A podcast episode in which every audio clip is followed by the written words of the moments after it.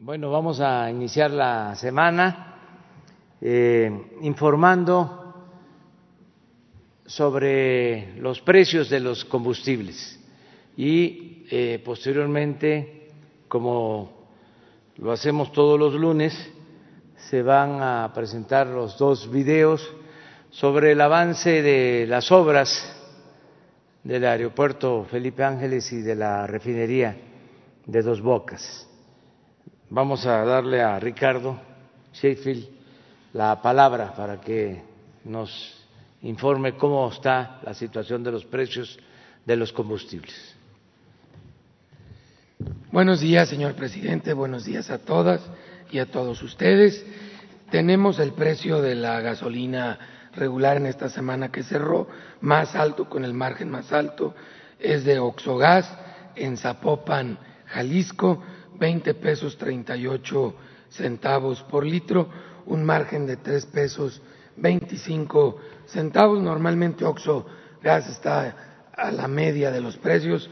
Ojalá tomen en cuenta esto que les está pasando en Jalisco y nos apoyen a los consumidores. El precio más bajo lo tiene franquicia Pemex en super servicio AVI, Nabolato, Sinaloa, 17 pesos 85 centavos por litro, un margen de 19 centavos. Para la gasolina premium, el precio más alto está en ExxonMobil, en San Pedro Garza García, 20 pesos 94 por litro, un margen de 4 pesos 73 centavos. Y la más económica en comparación la tiene franquicia Pemex en Acajete Puebla, 17 pesos con 10 centavos por litro, un margen de 42 centavos. Para el diésel, el más alto, otra vez ExxonMobil, ahora en Monterrey, Nuevo León, 20 pesos 80 centavos por litro, un margen de 3 pesos 48 centavos. Y el más económico, franquicia Pemex, Tapachula, Chiapas, 18 pesos con 50 centavos por litro, 32 centavos de margen. Las más económicas, se han mantenido estos últimos tres meses Total, G500 y Orsan, las más caras en promedio, Chevron, Arco y Redco. Con corte el 14 de agosto, el precio de la mezcla mexicana, 39 dólares 90 centavos. El precio promedio ese día del diésel, 19.79 por litro al público, 19.28 de la premium, 18 84 de la regular. Si ustedes ven, ya se están estabilizando otra vez los precios del petróleo y en consecuencia los precios de los combustibles derivados de este. En verificación, todas ellas denuncias atendidas a través de la app de litro por litro, son 290 con 205 visitas o verificaciones, una gasolinera que no dejó colocar los sellos, y 15 bombas que fueron inmovilizadas en 10 estaciones de servicio. La que no se dejó verificar, me sorprende la franquicia, porque normalmente son muy serios, que es BP. Ojalá la franquicia BP tome cartas en el asunto. Es una gasolinera en Atizapan de Zaragoza, Estado de México, carretera Lago de Guadalupe, para que los consumidores la eviten, porque no dejó colocar sellos y ahí se detectó fallas y violaciones a las normas. Las más baratas en la app, que no tomen en cuenta el margen, G500 de Guadalupe, Nuevo León, 16 pesos 89 centavos, y Coatzacoalcos, Veracruz, franquicia Pemex, 17 pesos 4 centavos. Las más caras, Talpan de Allende, Jalisco, franquicia Pemex, 21.45. Esta sí se va a llevar el premio de la más pasada de rosca en todo el año, esta gasolinera carera y abusiva de Talpa de Allende, Jalisco, y 2080 en Chevron, en Culiacán, Sinaloa. Para la Premium, la más barata franquicia Pemex, 17 pesos en Coatzacoalcos, Veracruz y 17.10 franquicia Pemex en Acajete, Puebla. Las más caras franquicia Pemex, Guasave, Sinaloa, 22 pesos 32 centavos y 22.29 de Shell en Aguascalientes, Aguascalientes. Para el diésel, la más económica, 16.99 Max Gas en Saltillo, Coahuila, 16.99 en San Fernando, Tamaulipas. Las más caras, 22.89 Sinaloa, Sinaloa, franquicia Pemex y 22.32 franquicia Pemex en Talpa de Allende, Jalisco. Seguimos monitoreando también los servicios sanitarios. ¿Quién es quién en el precio del gas? LP Caligas, 12 pesos 17 centavos por litro en Los Cabos, Baja California, con un margen de 2.98 para tanques estacionarios y para tanques estacionarios la más económica, Gas Providencia, en San José Iturbide, Guanajuato, 8 pesos por litro, 1.36 de margen. Caligas en cilindros, la más cara en Los Cabos, Baja California, 22.54 pesos centavos por kilo, 4.92 de margen. Pero si ustedes ven Gas Express Nieto en centro, la zona centro, en Ciudad de México, en Azcapotzalco, está teniendo un margen de 11 pesos 27 centavos por kilo. Eso sí, unos angelitos muy mandados que ojalá den los precios que dan en otros lados del país, que también llegan a ser de los más económicos. No sé qué les estará pasando por acá. Flama Azul en Asunción, Coyotepeji, Oaxaca, 16 pesos 84 centavos por kilo, un margen de 3.86, es la opción más barata en cilindros y tenemos estabilidad a lo largo de este año en los precios de gas LP. Hicimos 78 verificaciones a gaseras, 71 salieron bien, cuatro con infracciones, tres no se dejaron verificar, que fue Gasipo en Chalco, Estado de México, Gas Las Albicias en San Martín de las Pirámides, Estado de México, y Mercantil Distribuidora en Reynosa, Tamaulipas. Toca remesas. El día de hoy presentamos, como cada mes, las remesas para que nuestras paisanas y paisanos que hacen un gran esfuerzo en favor de sus familias y de México en los Estados Unidos sepan dónde les conviene enviar sus dólares. Tenemos que en el mes de junio las remesas fueron 3.537 millones de dólares. Aumentó 12.62% este año con relación al 2018 y 11.10% con relación al año pasado. ¿Quién es el que nos da la mejor eh, tasa de cambio y menor comisión? ULINK. Esto es para que decidan nuestras hermanas, hermanos allá en los Estados Unidos, nuestros paisanos, que ULINK les da por 300 dólares 6.684 pesos y el tipo de cambio que estuvo dando fue de 22 pesos 28 centavos por dólar, cobra cero pesos, cero centavos de dólar por comisión. Mientras que lo comparamos con la peor opción, esto es para efectivo, lo es Western Union, que nos da por 300 dólares solo 6.326 pesos con 99 centavos. Además, ustedes pueden ver que ha crecido bastante la diferencia entre el peor y el mejor, por eso conviene más fijarse para escoger cuál nos da más pesos por nuestros dólares. Si ese depósito a cuenta, ULINK sigue siendo la mejor opción, nos da por 300 dólares, que es el promedio del envío, 6.684 pesos, mientras que aquí la peor opción en depósito a cuenta es MoneyGram, que nos da 6.390 pesos con 66 centavos. ¿Quién es el que tiene más municipios cubiertos? Telegram, Telecom, tiene más eh, municipios cubiertos en el país. OXO tiene más sucursales, tiene 19.146, abre de las 6 de la mañana a las 10 de la noche, también tiene el horario más amplio. Y luego tenemos que Walmart, Electra y Caja Popular Mexicana dan seguro contra robo como un beneficio adicional. Hay que fijarse más en los Estados Unidos que en el caso de México. En el caso de México lo más competitivo es la ubicación y algunos servicios adicionales como el seguro. Muchas gracias. Vamos a los videos.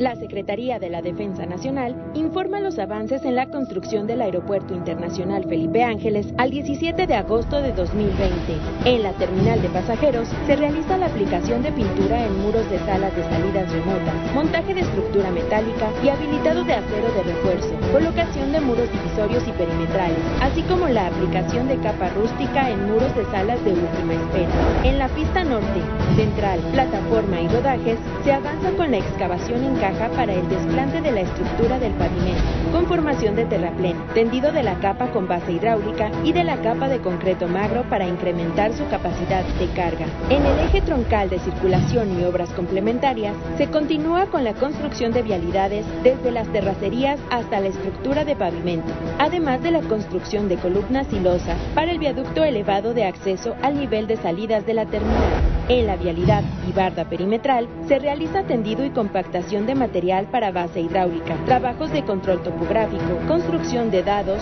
columnas y colocación de dovelas. En la interconexión vial, tramo caseta Tultepec-Santa Lucía, se aplica el tendido y compactación de terraplén a nivel subyacente, con una mezcla de material producto de banco y tesontle, con formación de la última capa de terraplén con tepetate. En las redes eléctricas, red de voz y datos, se realiza el detallado de fachada para acabado final en la caseta de monitoreo, además del habilitado, armado de cimbra y acero en losa del edificio de transformadores. En la construcción de las instalaciones de la 37 zona militar, se realiza el habilitado de acero y trabajos en columnas, traves y losas de entrepiso y azotea, construcción de muros con bloc, así como la aplicación de capa fina en muros interiores y exteriores de los edificios. A la fecha, se han generado 36.606 empleos civiles. Faltan 581 días de construcción. Gobierno de México.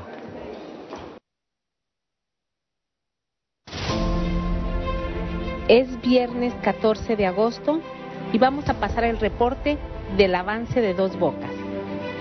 Se avanzan los diferentes frentes de construcción de las 17 plantas de proceso, servicios auxiliares, zona de almacenamiento y edificios administrativos. En el paquete 1, se han concluido las pilas de cimentación y se trabaja en la base de la cimentación de racks, mesas de tambores de coque y soporte de bases estructurales. En el paquete 2, se continúa con los trabajos de cimentación profunda. Se inició el descabezamiento de pilas y tendido de acero para la preparación de colado. En el paquete 3, donde se preparan las pilas de cimentación de la planta catalítica, se aumentó la carga de trabajo para rebasar el plan propuesto de montaje de acero y pilas. En el paquete 3B, se realizan los trabajos correspondientes a cimentaciones profundas y excavación de dos plantas de procesos, con base en la ingeniería de construcción. En el paquete 4, la empresa Techin avanza con las inclusiones de grava y con la ingeniería de construcción de la planta de aguas amargas y de aminas. En el paquete 4B continúan los trabajos de cimentación profunda y procesos de excavación, así como el colado de concreto hidráulico en las tres plantas de proceso. En el paquete 5, zona de almacenamiento, las siete empresas encargadas de la construcción de los tanques de almacenamiento han comenzado a recibir zonas preparadas con pilotes para la construcción de la base de tanques y esferas. En el paquete 6, se implementa la cimentación de los edificios administrativos A, B, C y D. Se trabaja en el levantamiento de columnas para el soporte de estructura. Se ha concluido el desplante del cuarto de control y se avanza en su cimentación. Se levantan muros de bloque en el edificio de mantenimiento y satélite de servicios. Se lleva a cabo el deslinde del área de laboratorios. Se continúan con trabajos de ingeniería y levantamiento topográfico en áreas externas hidráulicas y de servicios. Actualmente se cuenta con 27.20 kilómetros de vialidades y se continúan los trabajos de construcción de cunetas pluviales. En el vivero se lleva a cabo la reubicación de especies ornamentales para su desarrollo.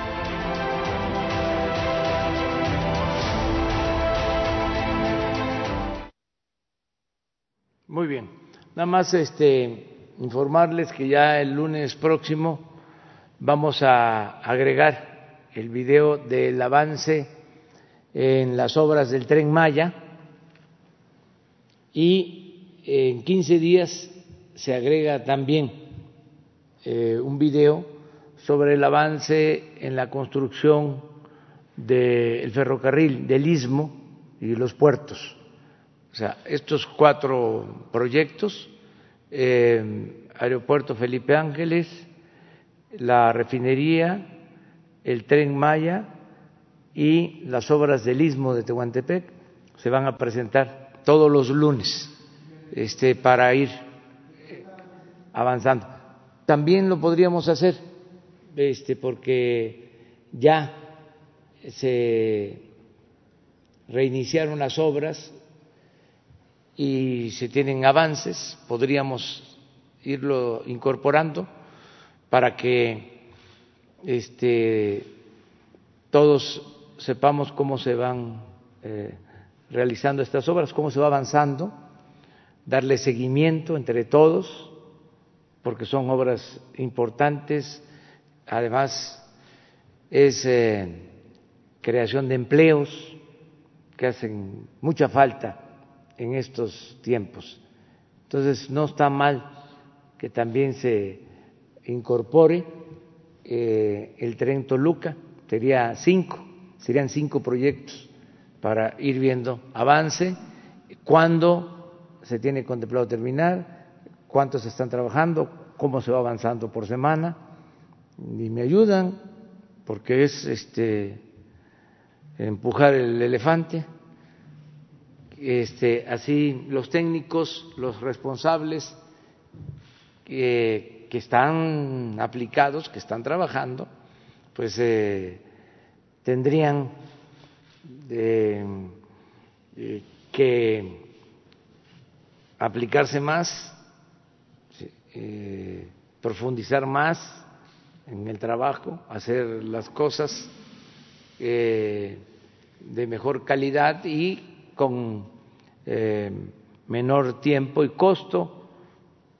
hacer que con la transparencia avancemos. Desde luego, eh, son los ingenieros militares los que están a la vanguardia. Ya puedo mm, adelantarles que en Santa Lucía en lo que es el aeropuerto militar civil Felipe Ángeles. En febrero del año próximo estamos inaugurando ya la pista militar y las instalaciones de la base aérea.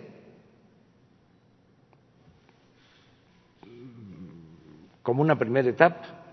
Y el 21 de marzo del 22 se inaugura completo el aeropuerto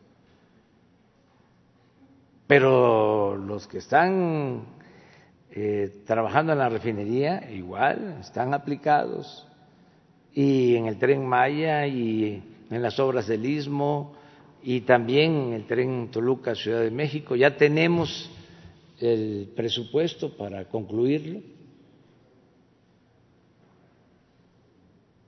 Son 20 mil millones adicionales ya conocen ustedes la historia, se estimó que iban a, ejercerse 30 mil millones, pero se llevan ejercidos más de 60 mil y faltan 20 mil, o sea que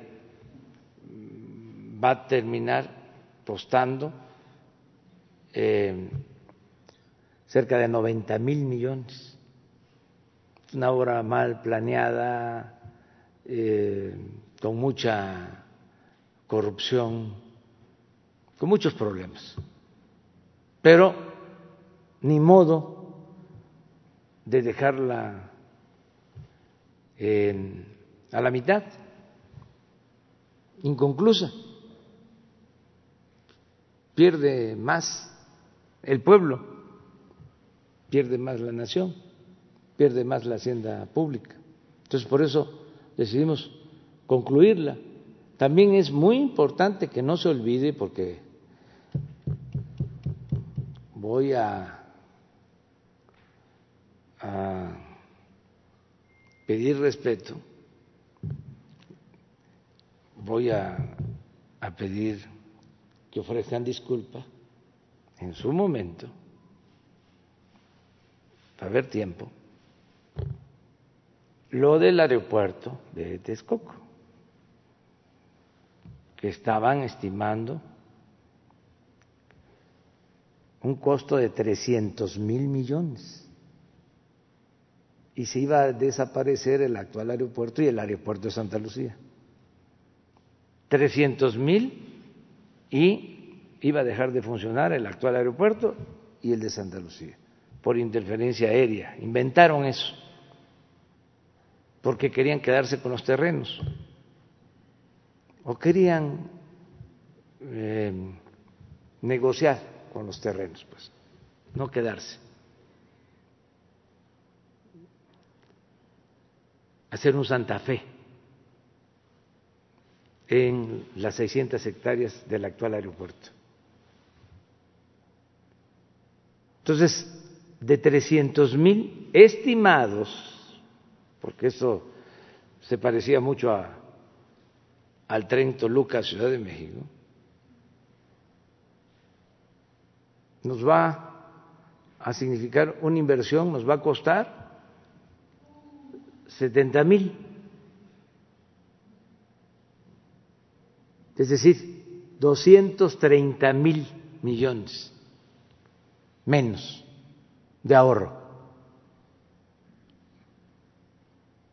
Entonces, cuando terminemos, vamos a hacer las cuentas, porque cómo nos atacaron con eso.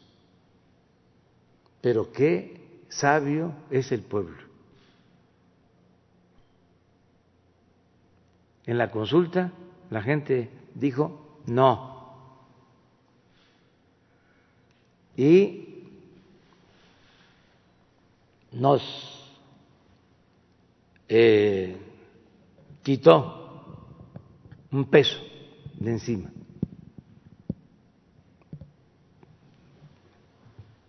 Nos eh, salvó el pueblo.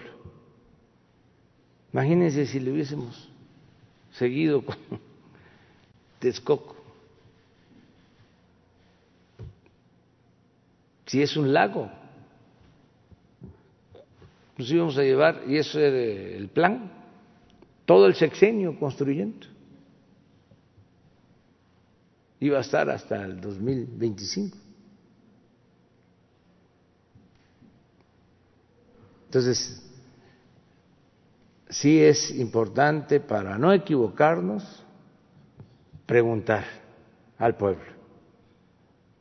Lo mejor es eh, preguntar y el método democrático, eso es lo mejor que hay, la consulta, cada vez que se puede. Muy bien, vamos. Presidente, ¿qué tal? Buen día. Carlos Guzmán de Aba Noticias. Eh, dos preguntas para usted y una para el titular de Profeco. Eh, de inicio, en este caso del aeropuerto de Texcoco, eh, ¿ya tiene listo el proyecto para trabajar este parque que se va a construir en esas instalaciones? Y, y la segunda, si nos puede hablar un poquito del mensaje de ayer. Usted mencionaba la cuestión de la vacuna. la Fundación Slim, en este caso Arturo Elías, mencionaba que se va a comenzar a fabricar la vacuna desde ya en México para evitar la cuestión de los tiempos. Se van a arriesgar, en este caso, la Fundación Slim va a poner el dinero, en dado caso de que se tenga ya autorizada y se apruebe, se por COFEPRIS la vacuna, se tenga inmediatamente las dosis para vacunar. Usted mencionaba que se iba a esperar el tiempo necesario para que se, se pospusiera. Si nos puede aclarar este punto. Y la segunda, eh, obviamente, esta es la segunda pregunta, y la primera, la cuestión del aeropuerto, por favor. Y una más para el, Bueno, lo de la vacuna es una muy buena noticia porque ya hay eh, certidumbre para enfrentar esta pandemia que tanto daño ha causado. Entonces, el que se tenga esta investigación ya muy avanzada, es una vacuna que está en su última etapa, en su última fase, se está terminando de experimentar y piensan eh, tener los resultados definitivos a principios de noviembre para poner a consideración esos resultados de la COFEPRIS. Nosotros eh, estamos eh, preparándonos para que en la COFEPRIS no haya demoras, no haya obstáculos burocráticos, cuidando la calidad, que no se pierda tiempo, que se hagan las dos cosas a la vez, que nos cercioremos de que es eh, efectiva la vacuna y que lo hagamos rápido, lo más pronto posible, para que comience su fabricación, tanto en Argentina como en México, que es el acuerdo que se tiene. Es muy importante la participación de la Fundación SLIN porque aporta un capital de riesgo para llevar a cabo todo el proceso.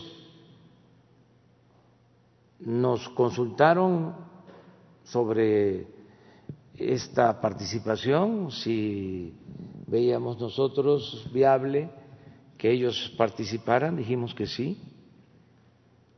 Tengo entendido que van a aportar recursos y es capital de riesgo. Entonces, sí, está en proceso esta vacuna, lo cual es muy importante. También estamos nosotros inscritos en otros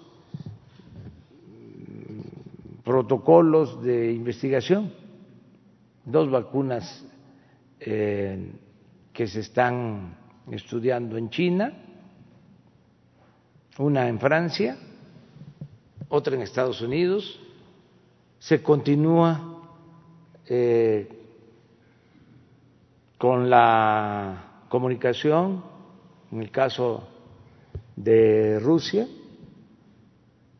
sobre la vacuna que ellos están eh, dando a conocer y que ya van a aplicar pronto.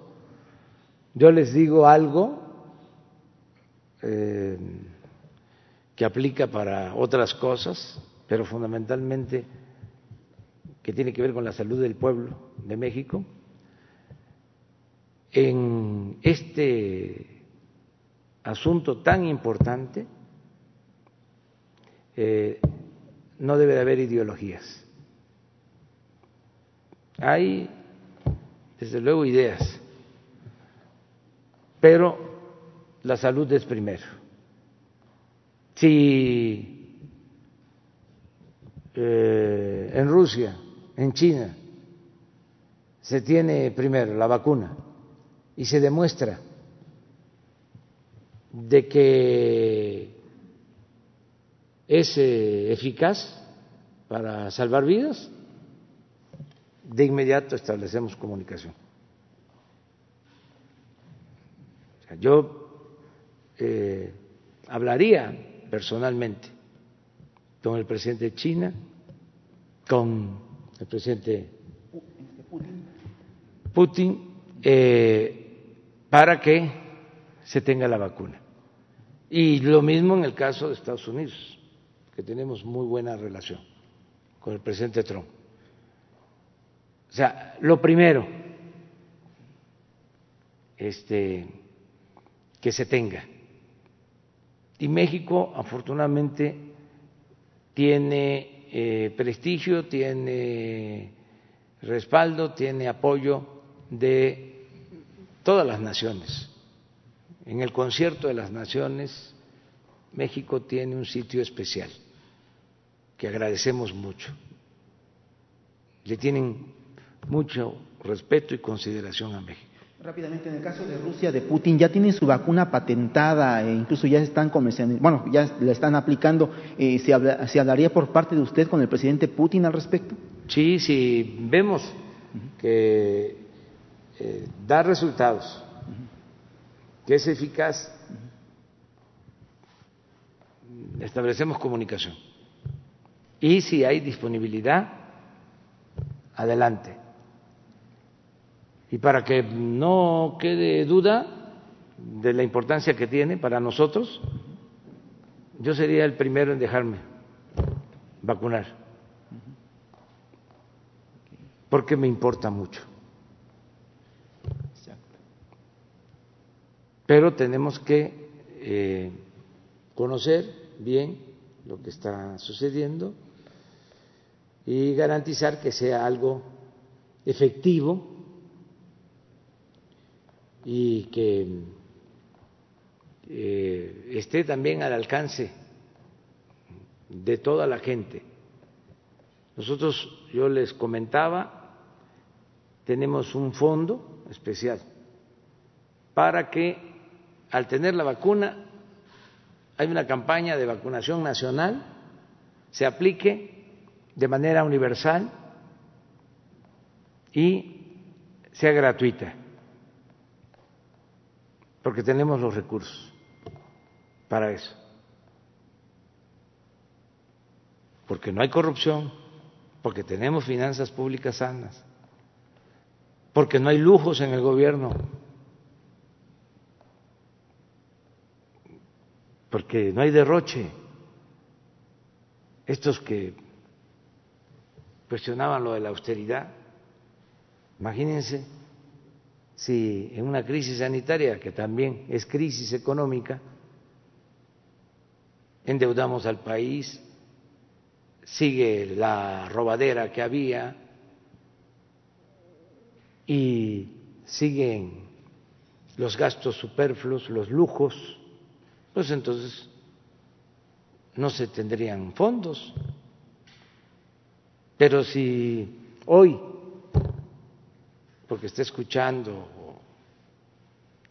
le van a traducir, este, le van a informar al presidente de China, presidente de Rusia, presidente de Estados Unidos, llaman y dicen, sí ayudamos, pero se requieren tantos eh, recursos, se necesitan 25 mil millones de pesos para asegurar este, la primer eh, compra y se necesitan en esta semana. En esta semana están los 25 mil millones. Ya no tenemos problemas de recursos, de caja, afortunadamente, y eso es por la confianza de la gente, de todos que han seguido pagando sus impuestos a pesar de la situación tan difícil no se nos ha caído la recaudación, tenemos finanzas sanas. En el caso del aeropuerto de Texcoco, del plan que hay para eh, rehabilitar esta zona. Yo creo que esta semana, bueno, esta no se va a poder, porque vamos a estar solo mañana aquí. Este, vamos a hacer una gira, eh, vamos a estar el miércoles eh, se va a informar desde Querétaro, el jueves desde Zacatecas y el viernes desde Tamaulipas. Perdón, Aguascalientes.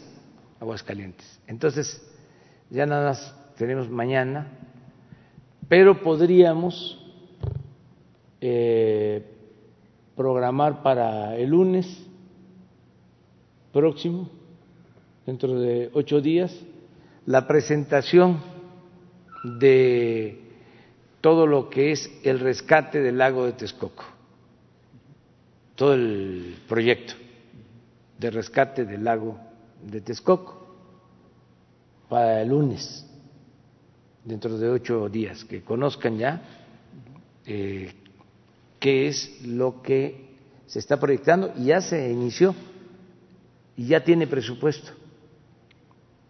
Y ya hay algunos avances para que conozcan este, en qué consiste este proyecto que yo eh, recogí el punto de vista de el director de antropología y sobre todo del secretario del medio ambiente que era como la nueva Tenochtitlan. Es la recuperación de los lagos eh, y un espacio de recreación de miles de hectáreas. Estamos hablando de un parque enorme eh, para el disfrute de la gente, eh, de protección del medio ambiente. es una obra muy importante ahí, en el eh, terreno donde se iba a construir el, aeropuerto y también en toda la parte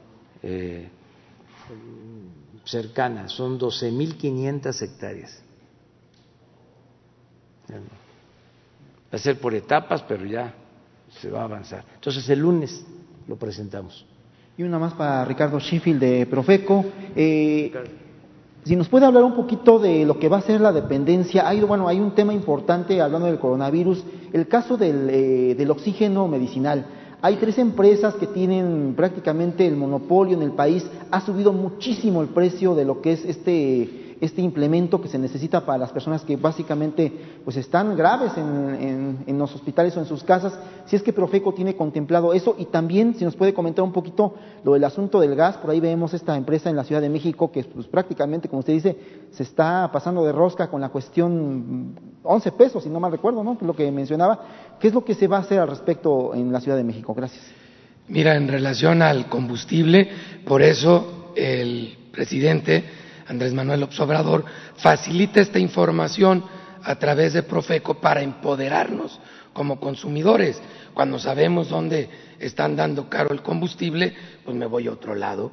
Y si quiero saber exactamente qué opciones tengo, está de manera gratuita la app de litro por litro. Pero cerca de la gasolinera Carrera está una que tiene buen precio. Y eso, pues nosotros nos toca castigar con no comprarle al mal proveedor y premiar al buen proveedor comprándole. Así funcionan los mercados. Y en el caso que mencionas del oxígeno, efectivamente no es un monopolio, son dos proveedores, dos competidores que producen oxígeno en tanque para uso eh, del sector salud aquí en nuestro, en nuestro país. Aparte también, si es necesario, se puede importar pero precisamente como hay una gran demanda a nivel mundial, en, todos los países, sobre este producto, el producto tiene una sobredemanda y esa sobredemanda impulsa el precio hacia arriba. Entonces, si tú no pagas el precio del mercado internacional por ese oxígeno, el productor va y lo vende en otro, en otro país y legalmente sí lo puede hacer. Por tanto, eh, tenemos que ver que funcione el, mercado y ahí tenemos un papel muy importante los consumidores. Hemos detectado que hay muchas familias que tienen el dinero con que comprar tanques de oxígeno, que no lo ocupan y lo tienen en la casa, en la oficina, por si las moscas. Digo, que en la casa y la oficina tengas vitacilina, dice el anuncio ese viejo, pues está bien, no pasa nada, cuesta poco. Pero ¿para qué escasear el oxígeno si no lo necesitas? Aparte es peligroso tener en casa un tanque de oxígeno porque es flamable.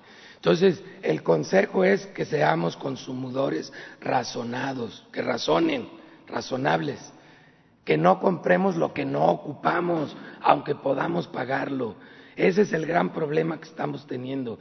Si la gente que puede deja de comprar oxígeno nomás por si las moscas, entonces vamos a lograr que otra vez se estabilice el precio, que ya ha empezado a bajar significativamente, por cierto.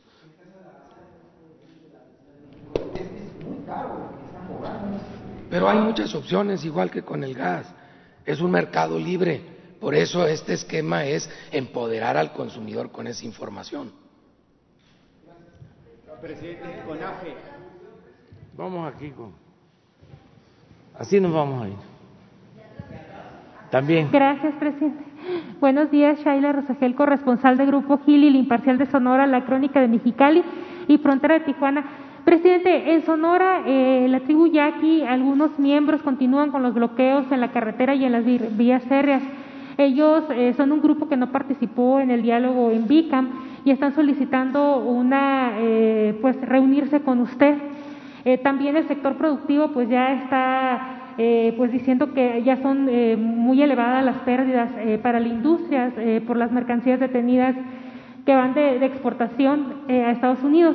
Entonces, eh, pues, ¿qué le han comentado a usted sobre, sobre este tema? ¿Qué les diría usted a, pues, este, este grupo eh, del pueblo yaqui y también a los productores que, pues, que están diciendo eh, sobre las pérdidas que hay por los bloqueos?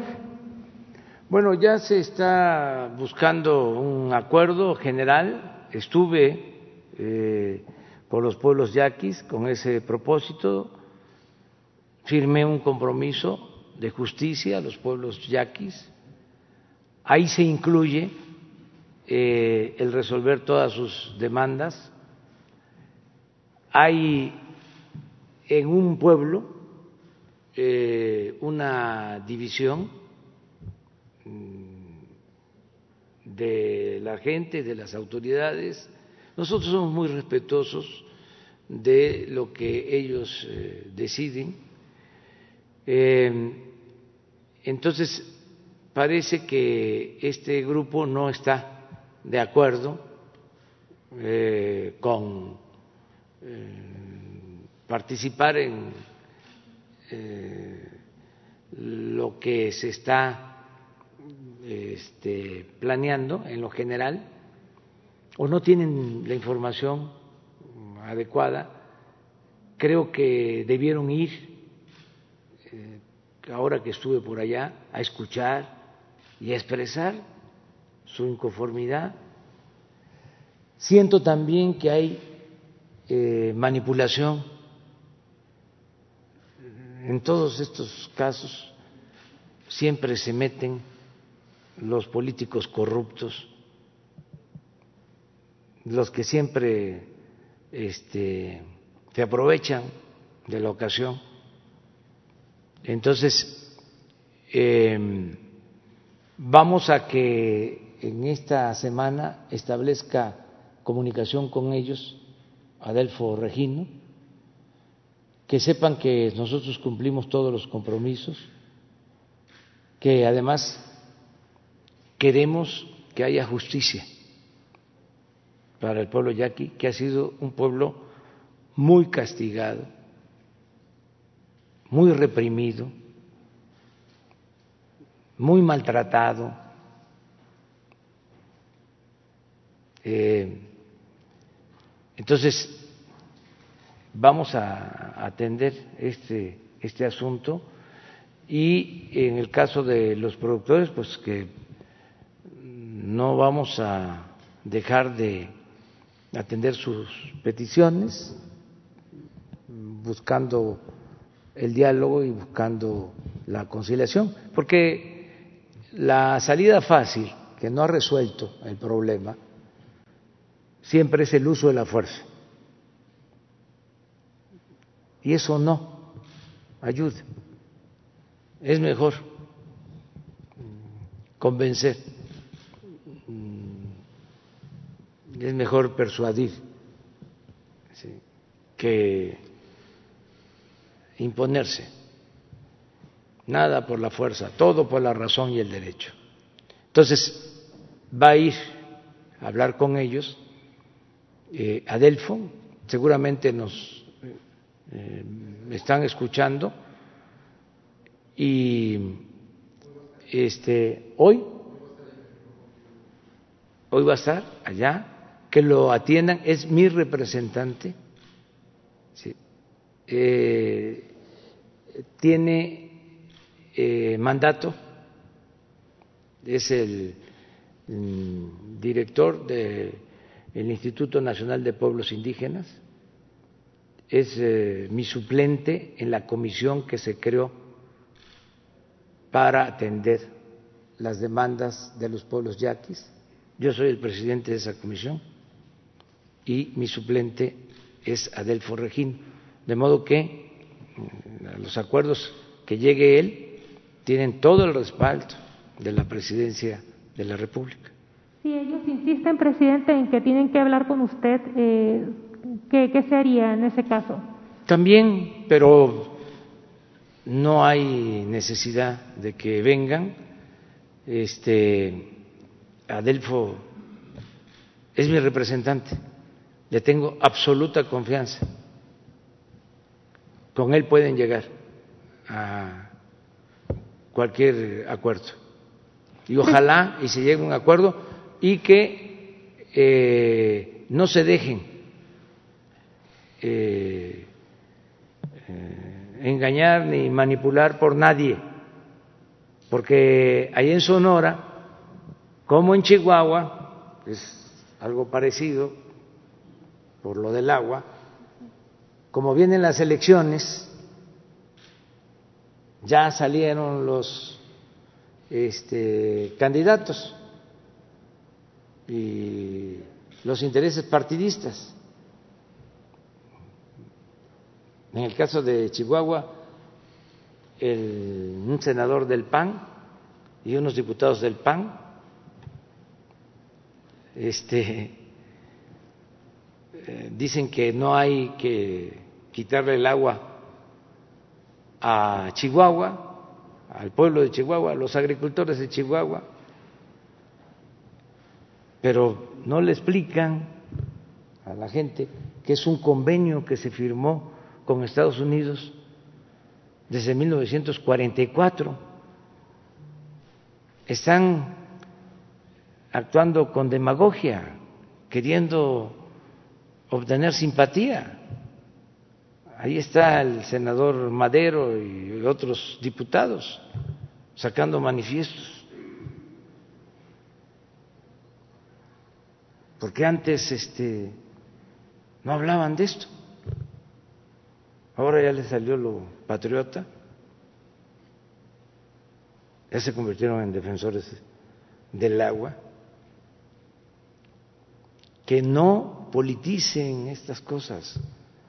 Imagínense si no cumplimos con el acuerdo, que es, dicho sea de paso, uno de los mejores acuerdos que se tienen con Estados Unidos. Esto lo saben los especialistas, porque se dio en una circunstancia muy especial. Entonces, si no cumplimos, pueden pedir los estadounidenses la revisión del convenio o eh, tomar medidas en contra del país, incluso de eh, Chihuahua, porque es frontera con Estados Unidos y nos afecta todo por la demagogia todo por los intereses personales, por intereses partidistas, como que ya no es el tiempo de esas maniobras. Entonces, lo de los yaquis es, algo parecido. Eh, ellos tienen razón han sido maltratados, marginados, reprimidos históricamente, ya lo he dicho aquí, es eh, la etnia, el grupo cultural que más ha padecido de represión en México.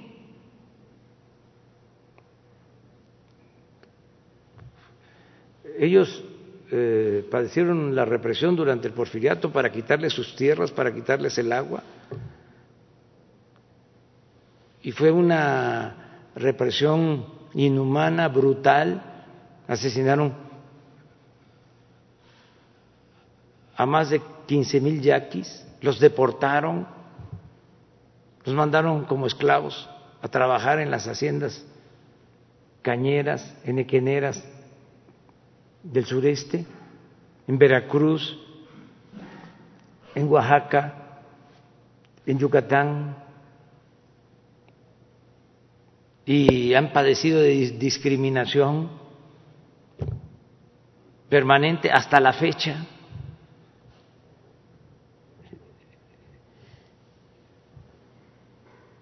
Entonces, sí, este, tienen todo el derecho a exigir justicia, pero al mismo tiempo hay quienes sacan provecho. Y para ser más claro, quienes se han quedado con las tierras y con el agua, y en función de esos intereses es que se dan estos problemas. Además, como antes no se atendían, iban a pasar un ducto de gas por los pueblos yaquis y no les importaba, como lo hicieron, y si había protestas, represión y encarcelamiento. Eso ya no hay. Pero tampoco vamos a permitir la manipulación y vamos a llamar a las cosas por su nombre. O sea, fuera máscaras.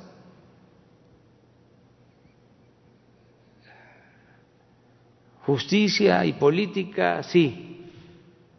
Manipulación y politiquería, no.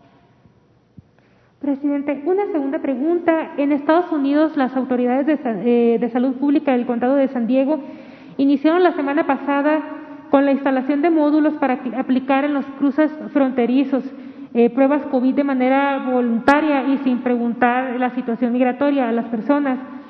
¿Existe alguna iniciativa del parte del Gobierno de México para realizar acciones similares de este lado de la frontera y conocer que tantas personas de las que cruzan a diario entre México y Estados Unidos eh, podrían tener COVID? O ¿sabe usted alguna iniciativa? Nosotros estamos este, cooperando, o mejor dicho, hay una relación de cooperación con el gobierno de Estados Unidos y con los gobiernos de los estados fronterizos de Estados Unidos y es muy buena la colaboración y estamos eh, ayudando mutuamente. Eh, se acaba de llegar a un acuerdo para ampliar eh, las condiciones de ingreso a Estados Unidos para asuntos esenciales para asuntos eh, que lo ameriten. De esto se va a ampliar un mes más. Eh, no hay cierre de fronteras. Eh, entonces, es muy buena la relación y todo lo que tiene que ver con la cooperación para la salud, estamos en la mejor disposición de hacerlo. también en Estados Unidos hay campaña Aquí se me olvidó decir nada más, para el caso de Chihuahua, decirle a los productores de Chihuahua que no se van a quedar sin agua. Decir, que no les va a faltar agua para regar, para la producción agropecuaria y mucho menos eh, agua para el consumo humano, porque también andan este, mintiendo con eso.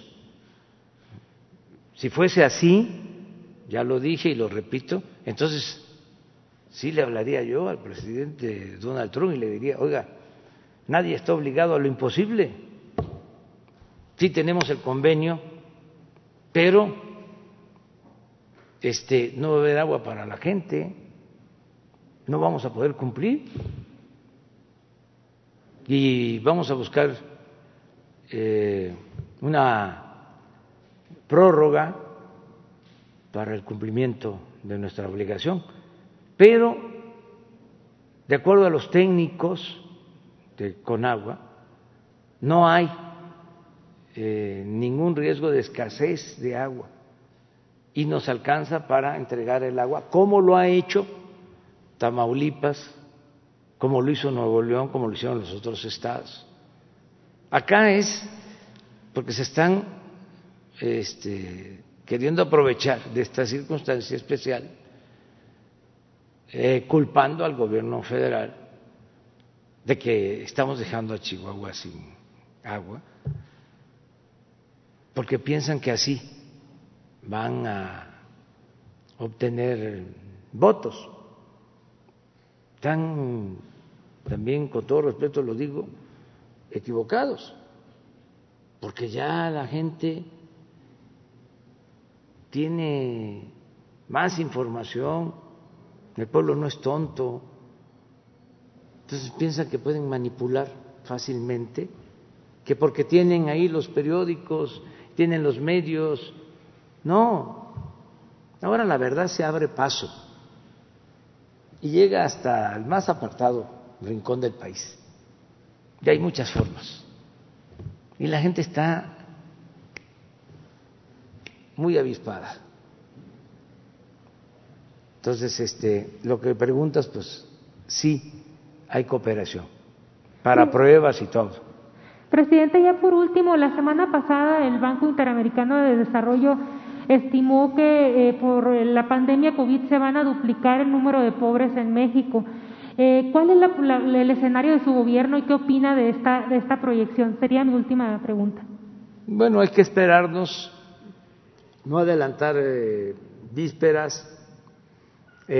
Nos está funcionando nuestra estrategia. lo que yo planteé desde el principio de que nos íbamos a caer, pero que nos íbamos a levantar pronto y ya tocamos fondo. Hoy leía yo la opinión de un eh, directivo del Banco de México eh, hablando de que eh, ya inició la recuperación de la economía. Ayer se dieron a conocer los datos sobre inversión extranjera y no fue muy bien. O sea, eh, no se perdió inversión extranjera, a pesar del COVID.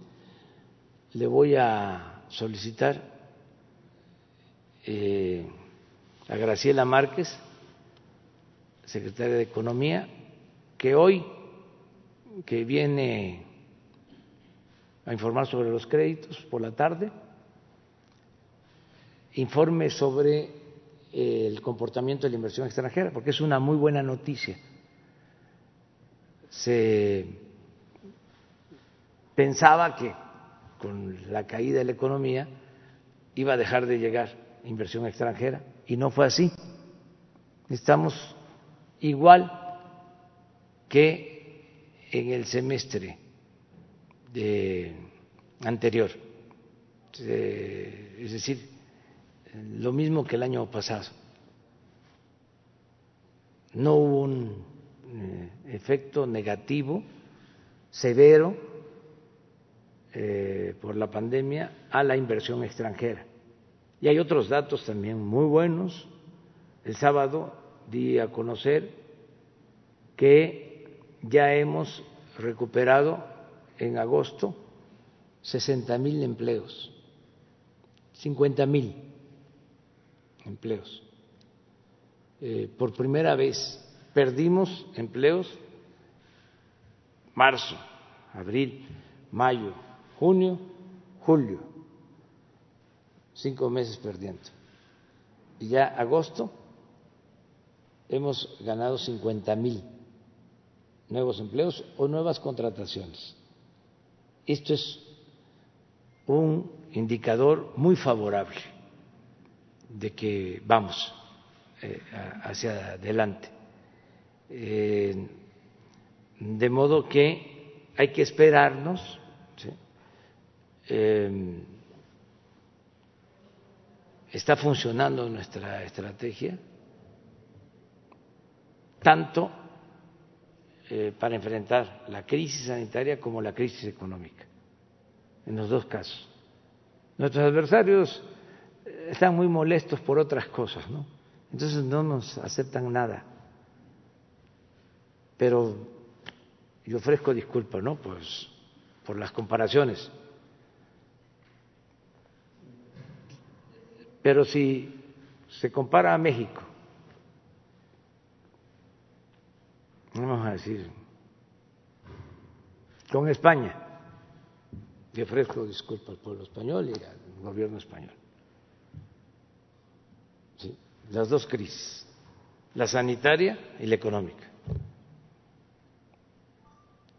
Nos ha ido mejor a nosotros.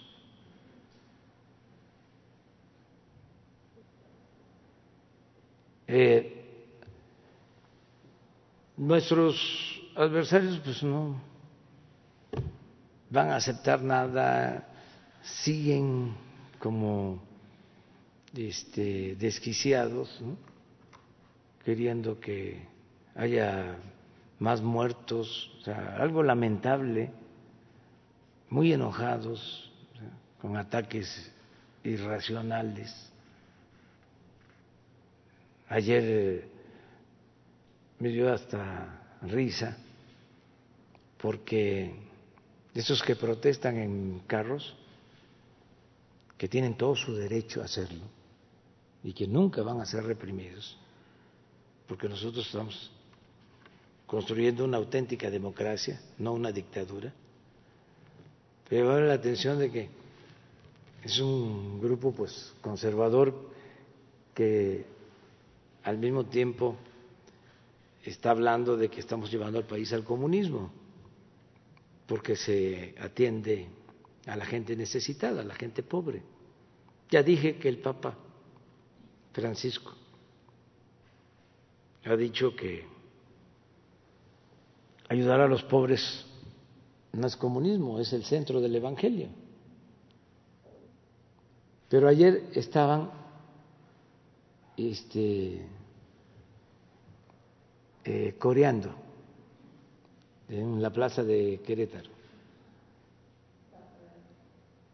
en Plaza de Armas. El pueblo unido jamás será vencido. El pueblo unido jamás será vencido. Entonces, este, no hay eh, congruencia. Nada más es eh, el coraje, pues. Eh, no es un asunto articulado, sino es el enojo, la rabia que va mi hijo Jesús este, a la playa en Acapulco y este video, gran noticia. ¿Qué no puede ir? Este, Jesús, su mamá, que no pueden ir a, a la playa. ¿Cuál es el delito. ¿Qué hacían antes? Cuando se usaban los helicópteros del Estado Mayor Presidencial para llevar a toda la familia a las playas, tenían las casas del gobierno a su disposición. Estos se quejaban, se sabía Bueno, muy enojados, eh, pues yo sigo ofreciendo disculpas por todas las molestias que causa la transformación, pero vamos a seguir eh, adelante eh, buscando que las cosas mejoren. Entonces, muchas de estas instituciones también internacionales, organismos financieros, que guardaron silencio cuando estaban saqueando al país, ahora también son este, jueces eh, implacables. Presidente, CONAFE y, y, y Acá Ay, buenos días, señor presidente. Berenice Telles del Diario Nacional 1 más 1. Eh, mi pregunta es, ¿qué va a suceder con este contrato leonino autorizado por el gobierno de Peña Nieto para etileno 21, eh, que tiene, bueno, pues una vigencia de 20 años y que está justamente involucrado con los el caso de soborno de Obredech y eh, bueno que eh, podría a, hacer perder a México hasta 5 mil millones de dólares eh, por la duración de este contrato por 20 años. Sí, ese contrato se tiene que cancelar, o sea, es mi opinión, por ser un contrato leonino, que tiene que revisar Y también en este caso es importante ya que se conozca cuál es mi opinión o dejarla más clara sobre el asunto de del señor Lozoya. Yo sostengo tres cosas con todo respeto a la Fiscalía y al Poder Judicial. Pero considero que es un asunto de Estado y tengo derecho a opinar. Le tengo confianza al fiscal general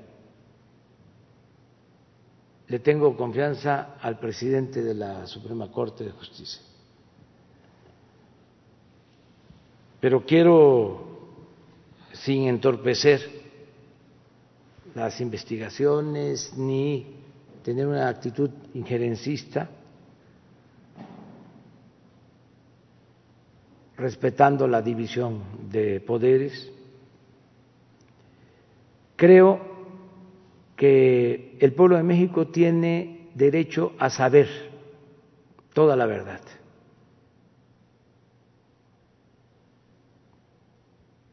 Sí, hay que guardar eh, los eh, requisitos del debido proceso pero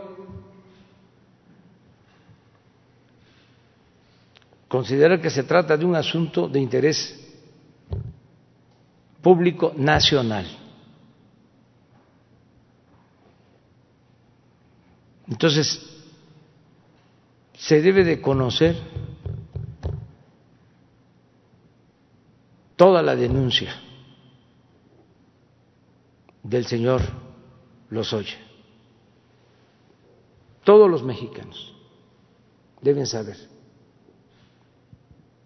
qué fue lo que denunció el señor Lozoya. No sé cuál sería el procedimiento a seguir para que la Fiscalía o la instancia correspondiente del Poder Judicial informara sobre esta denuncia. Desde luego, con todos los implicados, con todo el manejo del dinero.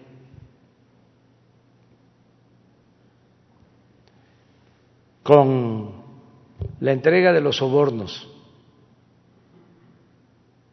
que se pueda ver en redes sociales, en la televisión convencional, el video que se asegura entregó el señor Lozoya a la Fiscalía. Conocer todo, primero, porque eso es sano, esto ayuda a purificar la vida pública. Nada de ocultar la verdad. Transparencia completa, que es una regla de oro de la democracia. Segundo, recuperar todo lo mal habido.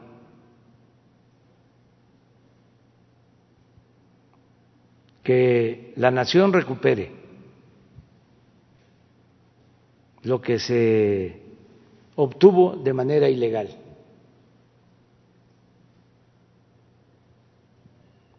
Extinción de dominio.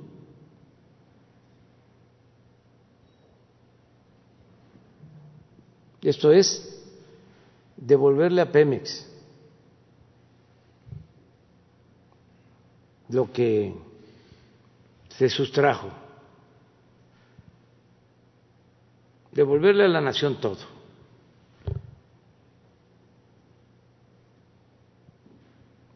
Y tres, si están involucrados los expresidentes, como lo he venido diciendo, consulta ciudadana para que el pueblo decida si se les juzga o no. Con toda claridad, además de que lo he venido planteando, quiero dejar de manifiesto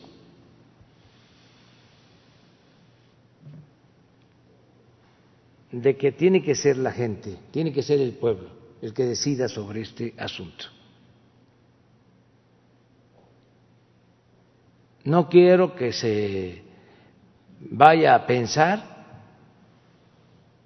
que es una venganza. No es muy fuerte la venganza. Por eso, consulta a los ciudadanos y ya conocen mi postura. Si se llegara a la consulta, yo votaría en contra de que se les juzgue. Pero al mismo tiempo respetaría la decisión mayoritaria de la gente.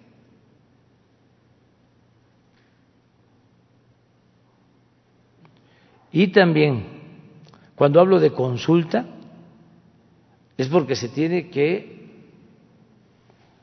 llevar a cabo el procedimiento que establece la Constitución. Tienen eh, los eh, que están a favor de juzgar a los expresidentes que reunir las firmas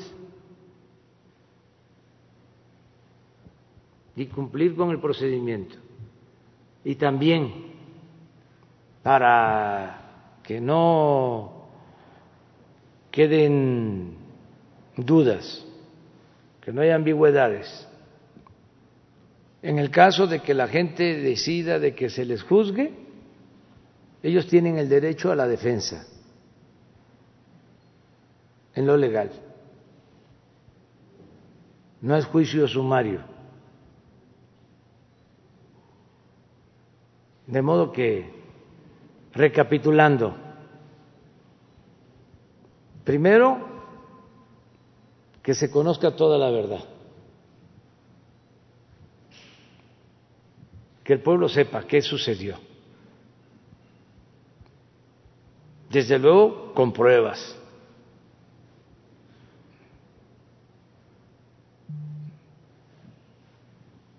que se llame a declarar a todos los involucrados, Segundo, recuperar lo robado, porque eso nos eh, ayuda. No eh, estamos en bonanza y son millones de pesos que deben ser utilizados para beneficio del pueblo. Eso es lo segundo. Y tres, si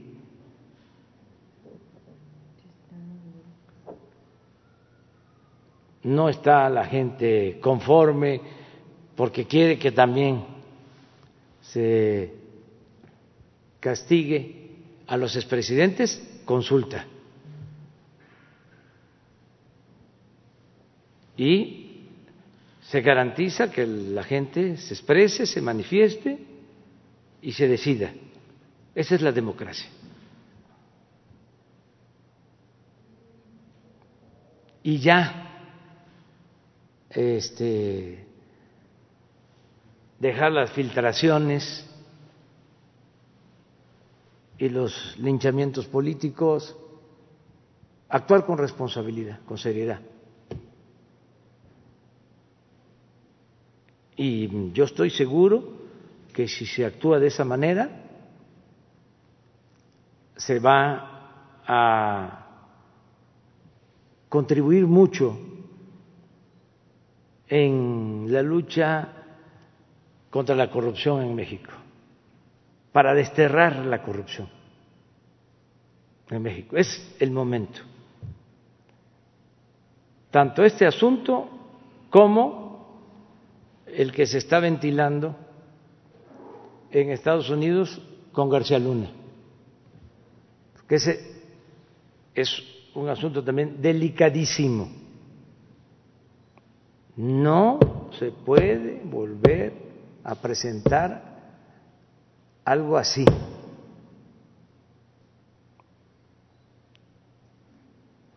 Que los responsables de la seguridad pública estén al servicio de la delincuencia.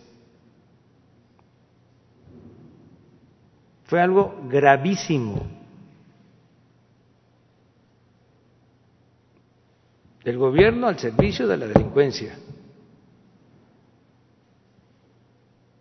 Entonces, eso también debe atenderse de la misma manera.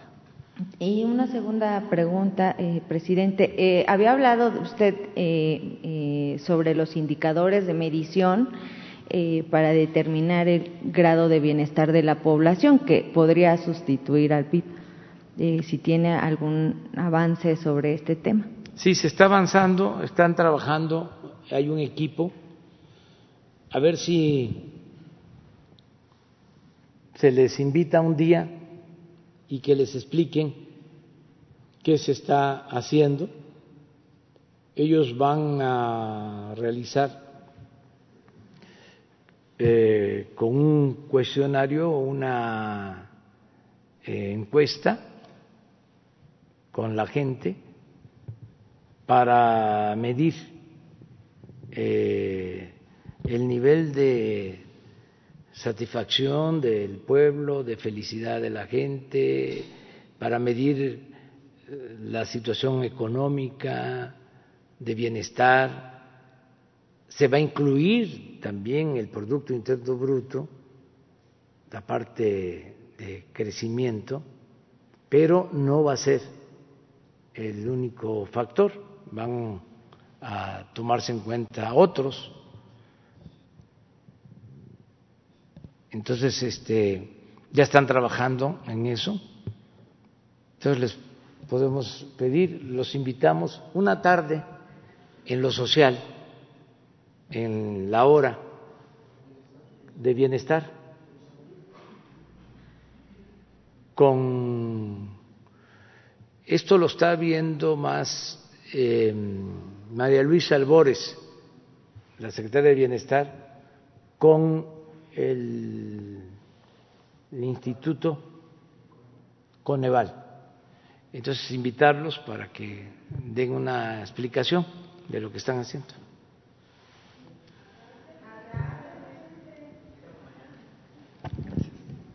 Eh, buenos días, señor presidente. Demián Duarte, de Pasión por los Negocios, Política y Rock and Roll Radio, Lobos FM de Hermosillo, Sonora. Eh, gusto en saludarlo.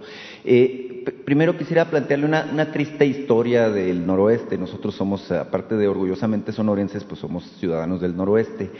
Y en función de lo que escuchamos aquí los lunes de los proyectos de infraestructura, pues de repente sí nos dan algunos celos, ¿no? Este, respecto al sureste y, algunas otras regiones. Eh, y nosotros, bueno, usted lo sabe, hemos estado buscando algún proyecto de infraestructura que nos permita conectar eh, con el centro. Eh, observábamos el tema de los trenes, muy en particular, como, como, un asunto pues, de suma importancia por la trascendencia que tiene al respecto de la conexión. Y por eso le digo de la triste historia, porque pues tenemos eh, 23 años a la fecha eh, que no tenemos trenes de pasajeros este, que nos permitan conectar a todo el noroeste con eh, Guadalajara en particular y de Guadalajara a la Ciudad de México. En el pasado teníamos este ferrocarril del Pacífico eh, que tenía dos convoys, uno le llamaban el burro, el otro le llamaban el tren bala, aunque eran muy similares, la única diferencia es que uno se paraba en todas partes y el otro era un poco más rápido con servicio express. El asunto es que en el pasado este tren conectaba estaba desde Guadalajara a todas las ciudades este, que tienen que ver con eh, Nayarit, con Sinaloa, con Sonora e incluso pues había la posibilidad de conectar a la península de Baja California. Eh, la infraestructura existe, eh, la tiene la compañía Ferromex. A esta compañía el gobierno de Ernesto Cedillo se la concesionó por 50 años a cambio de un pago que es irrisorio, 4 millones 500 mil dólares por 6.200 kilómetros de vías de ferrocarril. El detalle es que en cuanto la asumió la compañía, que es parte de Grupo México, pues se abandonó el servicio del tren de pasajeros. Eh, nosotros en el noroeste, y no nada más hablo por Hermosillo, sino hablo yo creo por todas las regiones que conectaban, eh, bueno, eh, quisiéramos tener la posibilidad de, retomar el tren de pasajeros. Entonces quisiéramos ver a través de, de, su gobierno, usted ha manifestado que no está buscando ni pensando en eliminar estas concesiones, pero sí que a través de su gobierno y por la buena relación que tiene con Grupo México en particular, se buscara reincorporar este servicio del tren de pasajeros, este, que seguramente le daría servicio a millones de personas que habitamos en esas remotas regiones y para muchos de nosotros eh, es prohibitivo viajar por avión o por, por tierra, ¿verdad?, este, hacia, hacia, el centro del país. Eh, ese tema en particular, si lo puede comentar, y le quiero plantear otra, otra cuestión. Sí, es muy bueno el proyecto, eh, es cosa de plantearlo a quienes tienen las concesiones para ver si les importa, si les interesa. Desde luego sería algo eh, muy bueno para toda esa región que se regresara a los trenes de pasajeros desde Guadalajara hasta la frontera. Este, bueno, Guadalajara a, Sonora, este, sería un tramo pues como de unos dos mil kilómetros, ¿no? Son 1.425 kilómetros el tendido de Guadalajara hasta Hermosillo. Hermosillo, eso es. Entonces, eh, podría ser. Nosotros eh, no queremos eh, iniciar nada que no se vaya a terminar en el sexenio por todo este tiradero que recibimos y porque no debe de ser. Eh, si iniciamos algo lo tenemos que terminar, pero sí se puede mediante eh, un acuerdo ampliando la concesión que deben de tener también o si no se les puede otorgar la concesión para trenes de pasajeros, que no sea nada más trenes de carga. Esto eh, lo estamos haciendo en el istmo. Ahí originalmente se pensaba en un tren de carga de contenedores para trasladar mercancía del puerto de Salina Cruz a Coatzacoalcos, de países de Asia a la costa este de Estados Unidos y se está arreglando la vía para trenes de contenedores, pero ya se llegó también al acuerdo, pero eso es por parte del gobierno, de que van a haber de que va a haber eh, trenes de pasajeros, o sea, en el istmo, como era antes que existía ese tren. Entonces, se va a hacer ahí, vamos a reparar el tramo que también no se concesionó, no se privatizó de Coatzacoalcos a Palenque y el tren Maya, que son 1.500 kilómetros, todo pasajeros. O sea, vamos a tener, eh, antes de que finalice el gobierno, cerca de 2.000 kilómetros de tren de pasajeros, que no había, dos mil kilómetros de trenes de pasajeros en general. Pero lo que planteas es bueno, este, es cosa de verlo para que este, tengan un tren. De todas formas, ellos para los trenes de carga le están dando constantemente mantenimiento a las vías y puede ser que no sea un tren rápido, un tren bala, pero sí un tren que se pueda desplazar a 80, 100, 120 kilómetros por hora, a lo mejor con la misma vía, con eh, reforzar puentes, pero sí eh, es viable y ver lo de las estaciones, porque ya muchas estaciones quedaron eh, atrapadas en las ciudades. Entonces, ahora hay que buscar que las estaciones eh, estén afuera eh, para que ya no se atraviesen las ciudades. Todo eso se puede lograr y vamos a ver qué, qué este qué se puede hacer en este caso. Eh, es cosa de verlo con Rafael Marín para ver si se explora. Vamos con la iniciativa privada a tener un acuerdo de proyectos de infraestructura. Con el COVID quedaron pendientes de obras que se van a realizar con inversión del sector privado. También Alfonso Romo está viendo esto eh, y hay relación con el Consejo Coordinador Empresarial, de modo que se puede ver la posibilidad.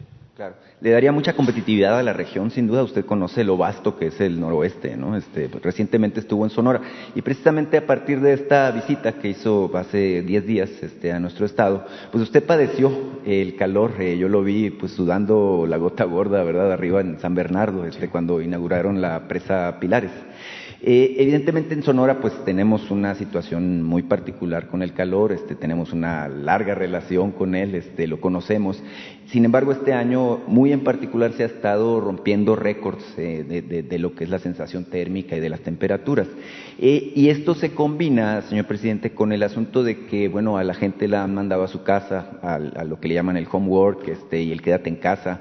y al final de cuentas esto ha implicado que los consumos domésticos de energía eléctrica pues se hayan duplicado, incluso en algunos casos triplicado o cuadruplicado. No es que se haya subido el costo del megawatt, simplemente que la gente al estar en sus casas este, pues tiene la necesidad de prender más tiempo los aires acondicionados. Eh, la gobernadora Claudia Pavlovich, eh, con quien se sabe que usted tiene muy buena relación, eh, mandó una propuesta al director de la CFE, Manuel Bartlett, este, solicitándole precisamente a favor de los sonorenses, pero creo que la gobernadora también habla a nombre de los habitantes de otras regiones con estas condiciones extremas, que se considere el caso particular este, por este año. A ver si se puede, sabemos que tenemos tarifa especial este, por el verano, sin embargo la búsqueda es ver que se haga una consideración adicional eh, al respecto, porque sí que eh, ha estado golpeando mucho la economía de las familias de Sonora en particular esta situación que tiene que ver con el confinamiento. Hay algo que no se sabe y que sí me gustaría que se informara. Cuando la eh, pandemia nos estaba pegando muy fuerte, eh, se tomó la decisión de eh, no poner límite al consumo para eh, aumentar la tarifa. Y eso no se supo. Se supo más de que se bajó el precio de las gasolinas durante el tiempo de la pandemia. Se cayó el precio del petróleo crudo y nos costó menos comprar las gasolinas en el extranjero y eso se eh, trasladó a los consumidores. Es decir, no hubo eh, un impuesto especial para mantener altas o iguales las eh, tarifas en gasolinas o los precios en las gasolinas se bajaron. Ahora están subiendo de nuevo porque está subiendo eh, la mezcla de petróleo eh, de México, la mezcla mexicana. Ya está casi a 40 dólares el barril. Llegó a estar a menos cero. Entonces, por eso bajó tres, cuatro pesos el litro de gasolina. Eso se, se, se manifestó llegó a costar la gasolina 15 eh, pesos litro. Eh, no estoy hablando de la frontera, ya cuesta menos, porque allá mantenemos un subsidio especial. Pero no se supo que en el caso de la luz hubo también un apoyo especial en ese sentido, porque hay una tarifa base y si se consume más ya se pasa otra tarifa y el incremento es desproporcionado. Puede llegar a ser el doble o el triple. Entonces, eh, se eliminó esa barrera, esa norma. Entonces, me gustaría que el licenciado Bartlett explicara esto para que en Sonora y en todos lados se conozca y que se sepa si ya se terminó el periodo de esta concesión o de esta medida especial o continúa. Porque hay veces que se este, enarbolan demandas.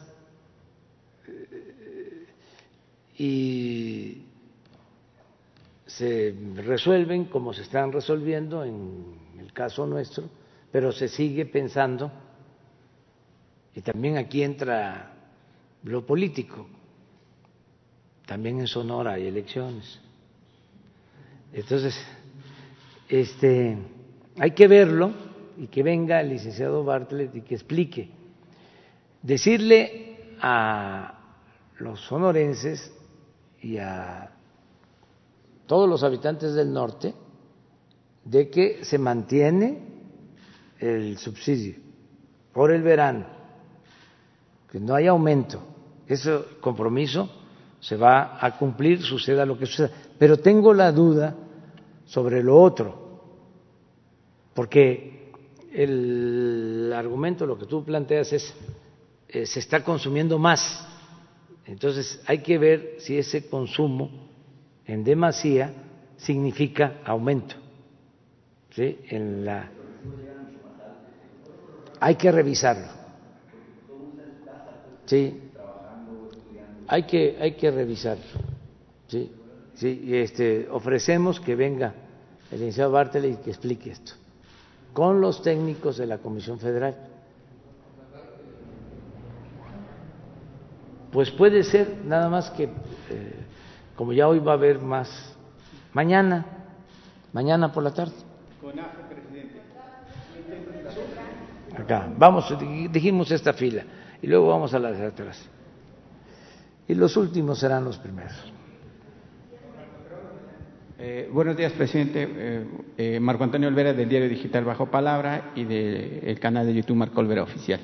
Presidente, actualmente existen más o menos 300 mil alumnos que están dentro del sistema del Consejo Nacional del Fomento Educativo CONAFE, donde asisten niños y niñas de diversos grados de escolaridad básica.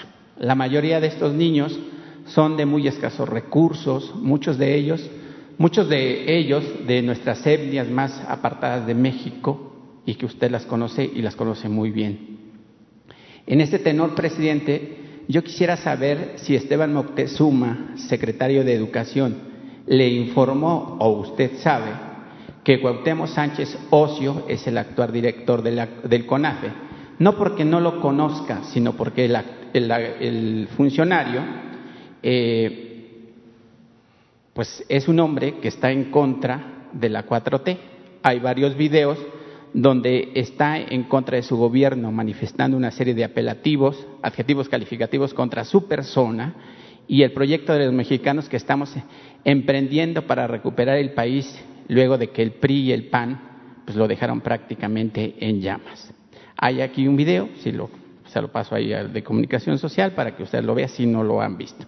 Y también, presidente, este fin de semana se generó un escándalo en las redes sociales, pues el secretario de Educación aseguró que conductores de las empresas televisivas Televisa y TV Azteca e Imagen Televisión acompañarían a los maestros para dar clases por la nueva modalidad educativa en el país tras el COVID-19.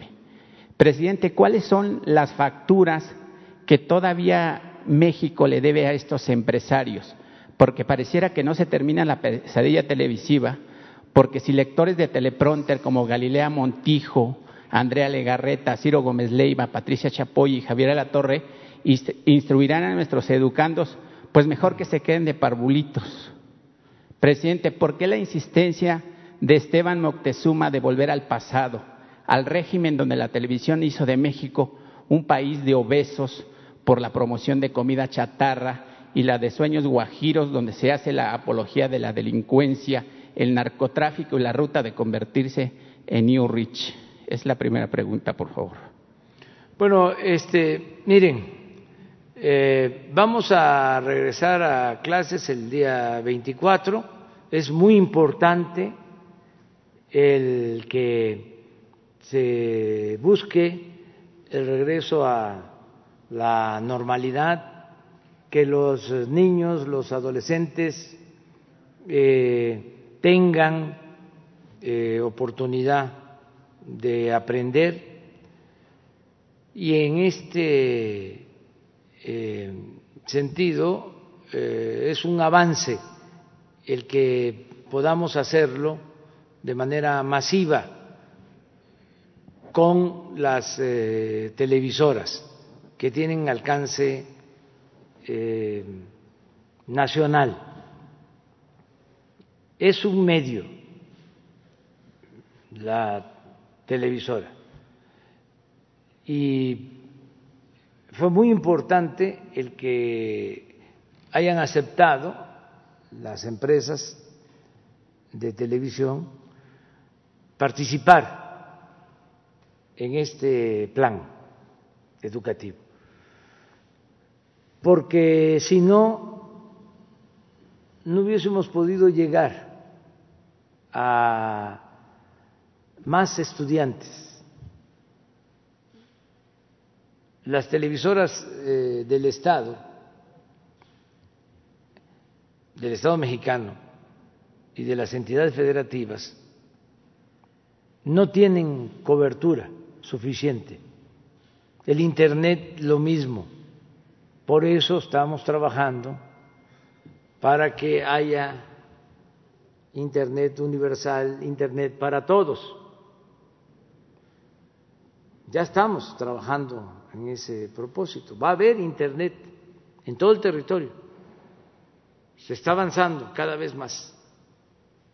Ya voy a informar el día primero de septiembre sobre el avance que se tiene en cuanto a la ampliación de la red para Internet, pero actualmente no podríamos tener eh, cobertura nacional. Por eso lo de la televisión, como un medio. Eh, yo agradezco que los eh, dueños de estos medios hayan aceptado, porque no eh, fue algo impuesto, sino fue una propuesta que yo les hice y ellos aceptaron, fue voluntario. También quiero agradecerles porque están cobrando una tarifa baja a razón de cinco pesos mensuales por alumno. Cinco pesos mensuales por alumno. Vamos a invertir cuatrocientos cincuenta millones de pesos eso es lo que nos va a costar hasta diciembre. Si van mejorando las cosas de la pandemia, ya empieza la educación presencial sobre el mismo programa. Eh, van a poner al servicio de este plan educativo eh, cada empresa un canal completo de televisión. Todo esto yo creo que ya lo ha estado explicando Esteban, pero es importante que se sepa. Ya eh, existe incluso el programa, eh, las materias, los horarios, eh, los canales que corresponden a cada grado. Ya se ha ido avanzando, ya hay mucha información y Esteban va a continuar hasta el 24 informando sobre este tema. Sobre los eh, contenidos, porque también hay polémica en ese sentido, pues son los contenidos de los libros de texto las materias de los libros de texto. Acerca de los maestros, no son conductores de televisión, porque ellos no podrían hacerlo porque tienen otras ocupaciones. Además, dar clases es algo especializado, no es como eh, ser presidente o ser periodista, se requiere ser maestro o maestra. Entonces, ¿quiénes van a dar clases? Maestras y maestros. Y van a haber maestras y maestros, eso sí, muy buenos, no siempre, pero de los mejores maestros de literatura de México van a estar ahí. Se les va a invitar. De los mejores maestros de física, de biología, de matemáticas,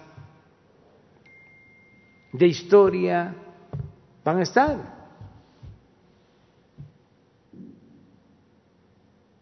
Y va a ser muy formal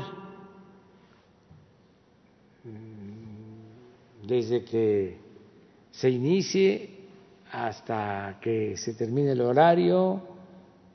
Eh, todos los días, esto lo están explicando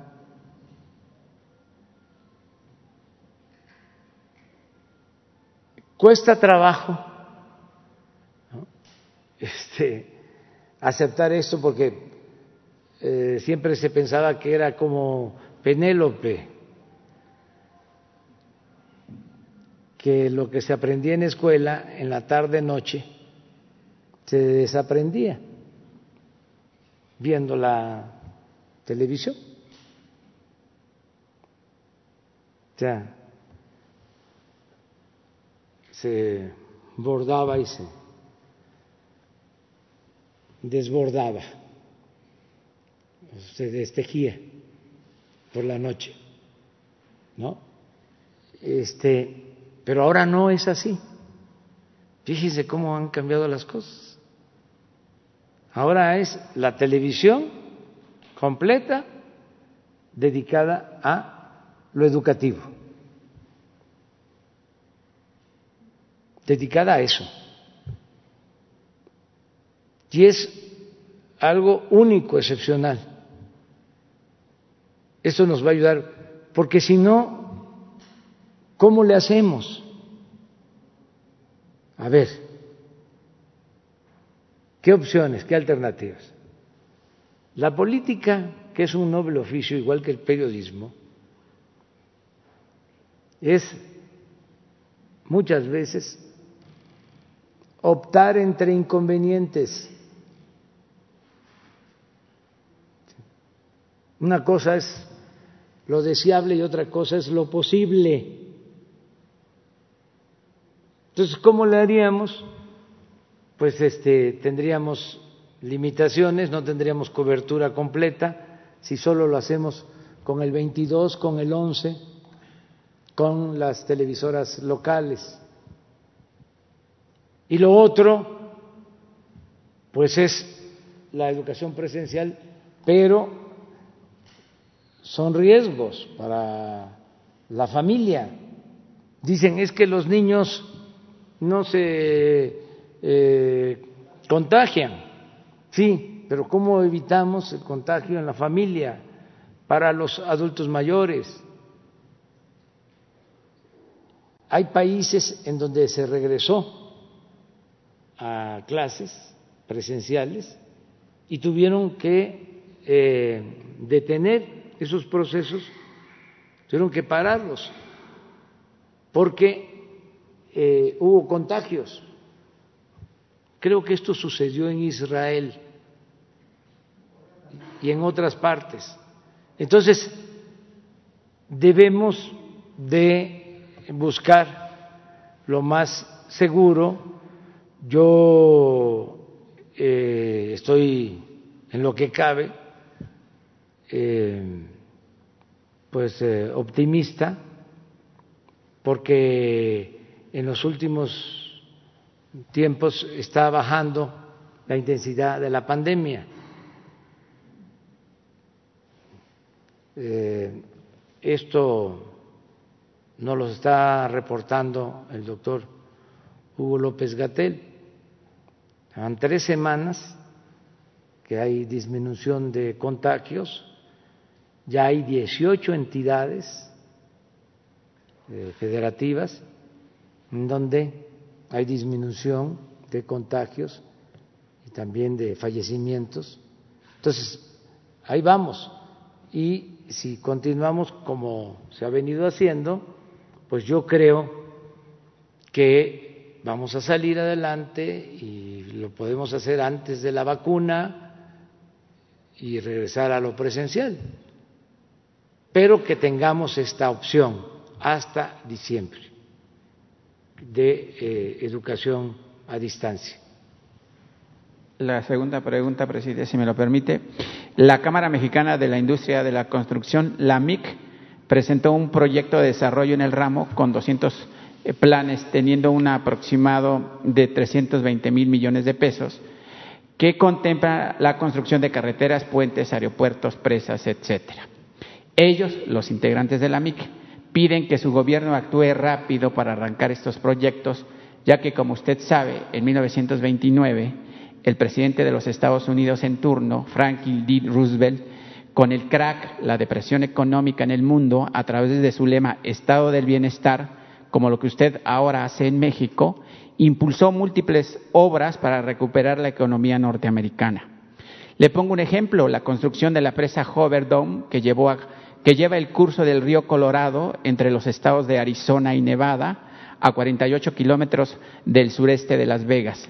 Esta obra ayudó a los Estados Unidos a recuperarse y hoy, a 80 años de su construcción, además de ayudar a la economía agrícola de los Estados Unidos y demás rubros productivos, también es visitada por un millón de turistas al año, presidente.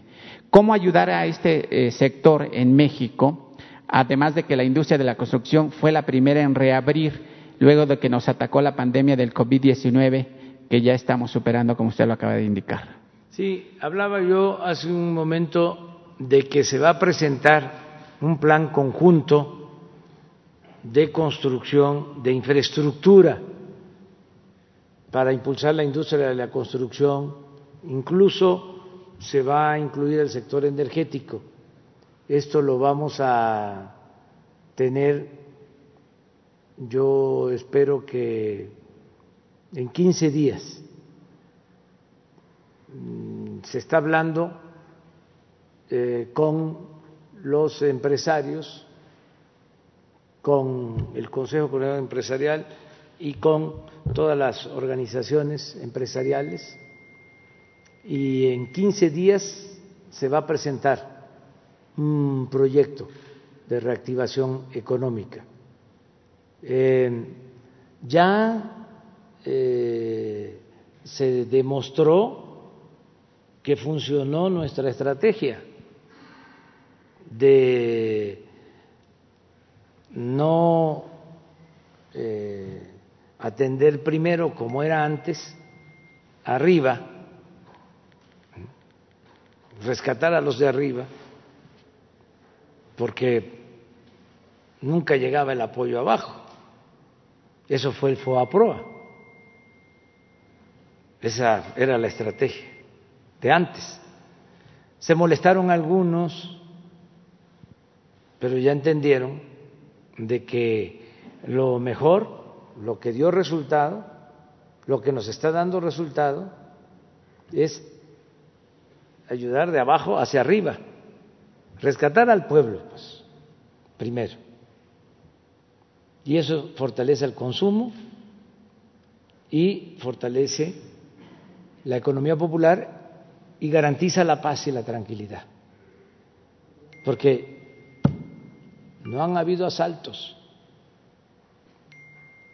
y eh, estamos recuperándonos poco a poco.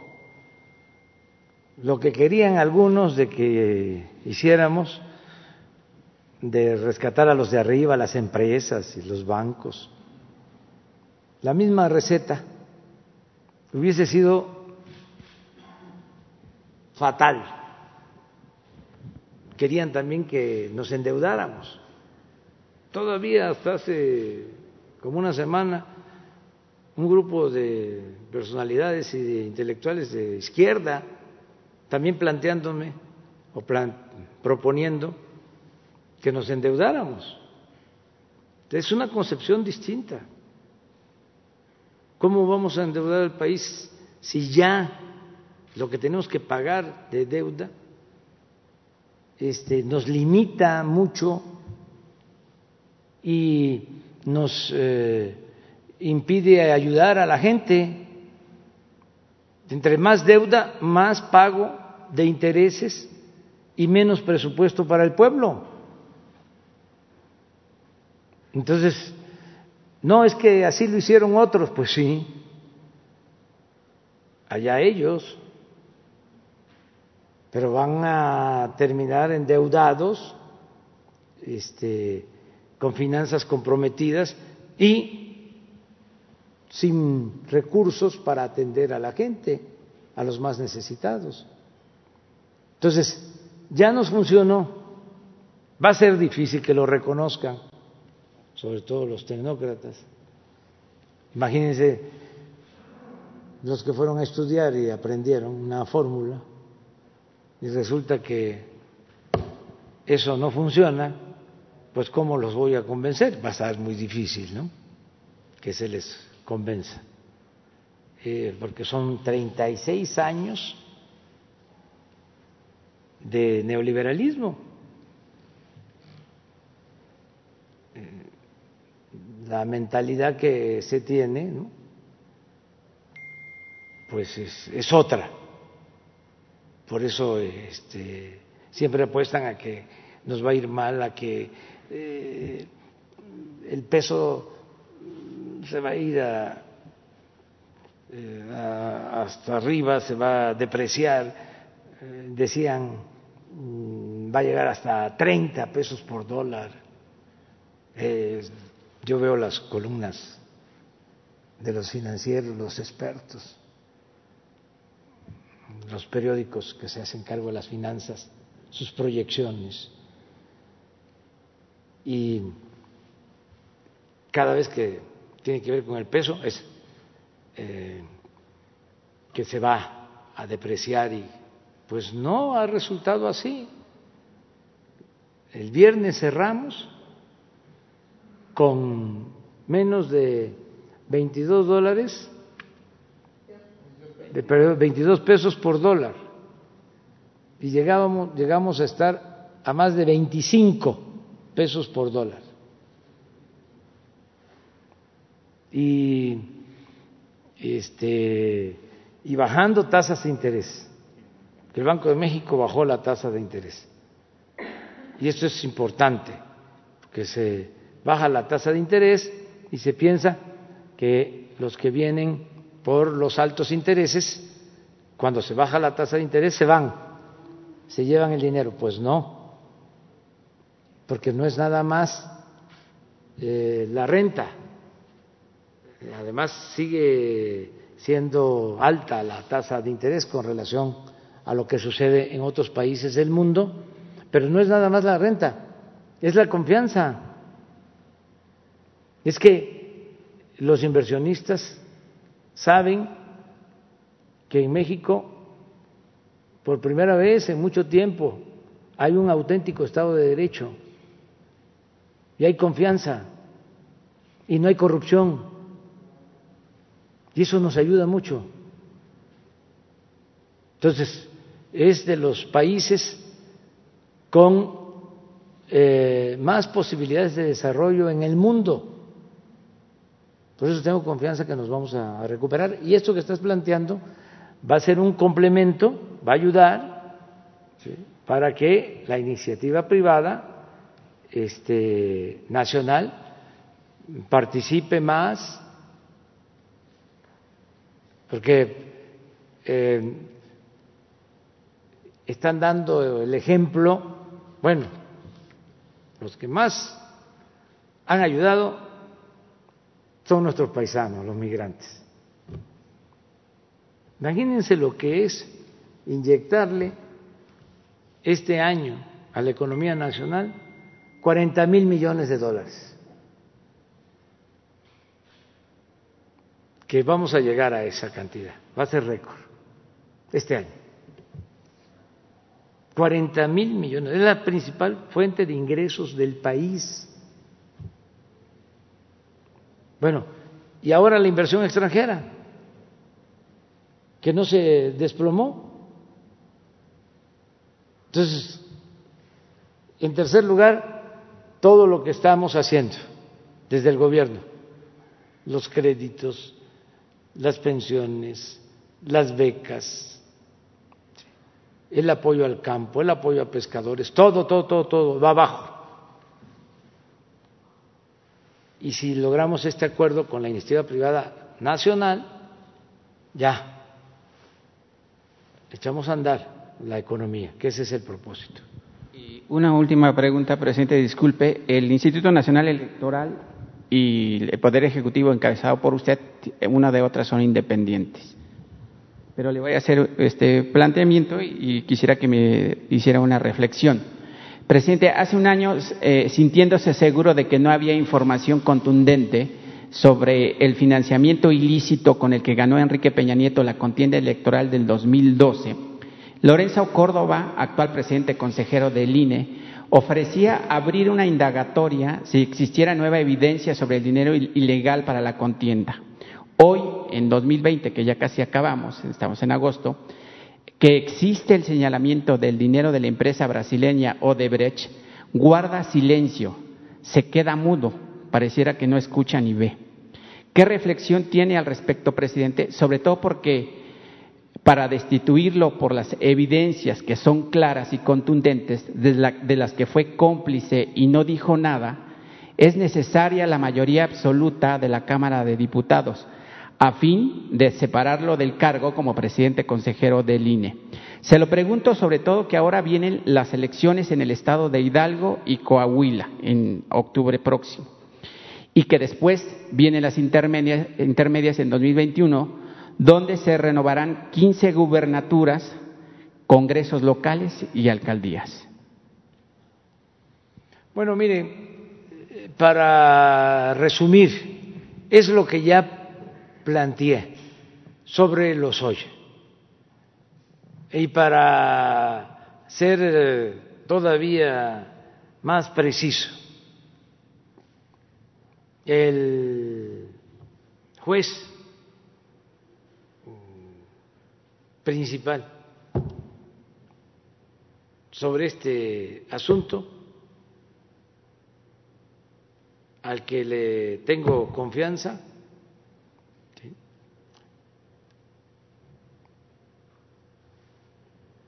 es al fiscal general, Alejandro Germanero. Él va a conducir todo este proceso. Yo lo único que pido es que se informe al pueblo, que no se oculte nada y que al final si hace falta si es necesario, que se le consulte al pueblo sobre el posible juicio a los expresidentes. Pero es histórico lo que estamos viviendo. Hay una anécdota, no sé si corresponda a la realidad, que una vez le ofrecieron a Manuel Gómez Morín, fundador del PAN, el cargo de procurador de justicia.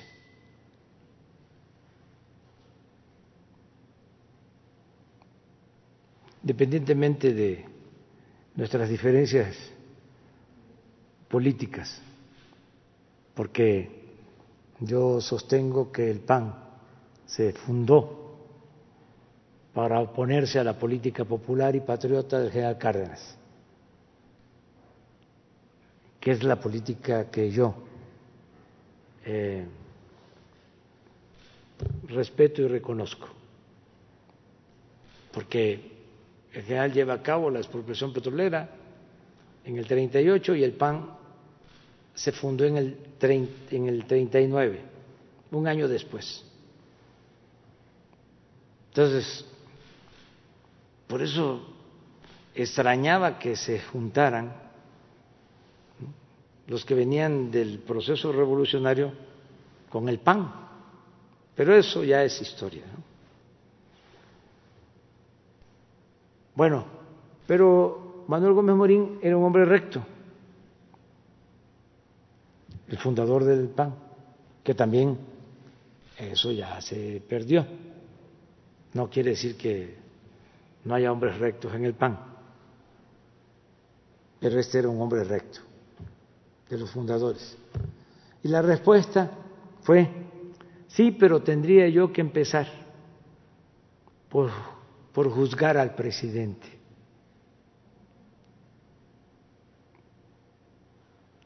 saliente. Entonces ya no le dieron el cargo. ¿Sí? Entonces, Alejandro Germanero tiene toda la libertad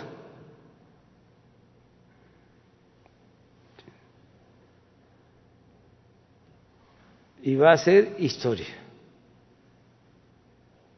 Y conociéndolo, no creo que se preste a una maniobra de simulación. Entonces tengamos confianza. Es cuestión de esperar cómo se va a deshogar este asunto y también lo que está en Estados Unidos. Pero va a ser, en los dos casos, una gran contribución para purificar la vida pública del país, para limpiar a México de corrupción. Realmente nos tocó vivir tiempos muy interesantes. Hay que dar gracias a la vida. Bueno, nos vemos mañana. Dios, adiós. Mañana, mañana, mañana. Hay que protestar, hay que protestar.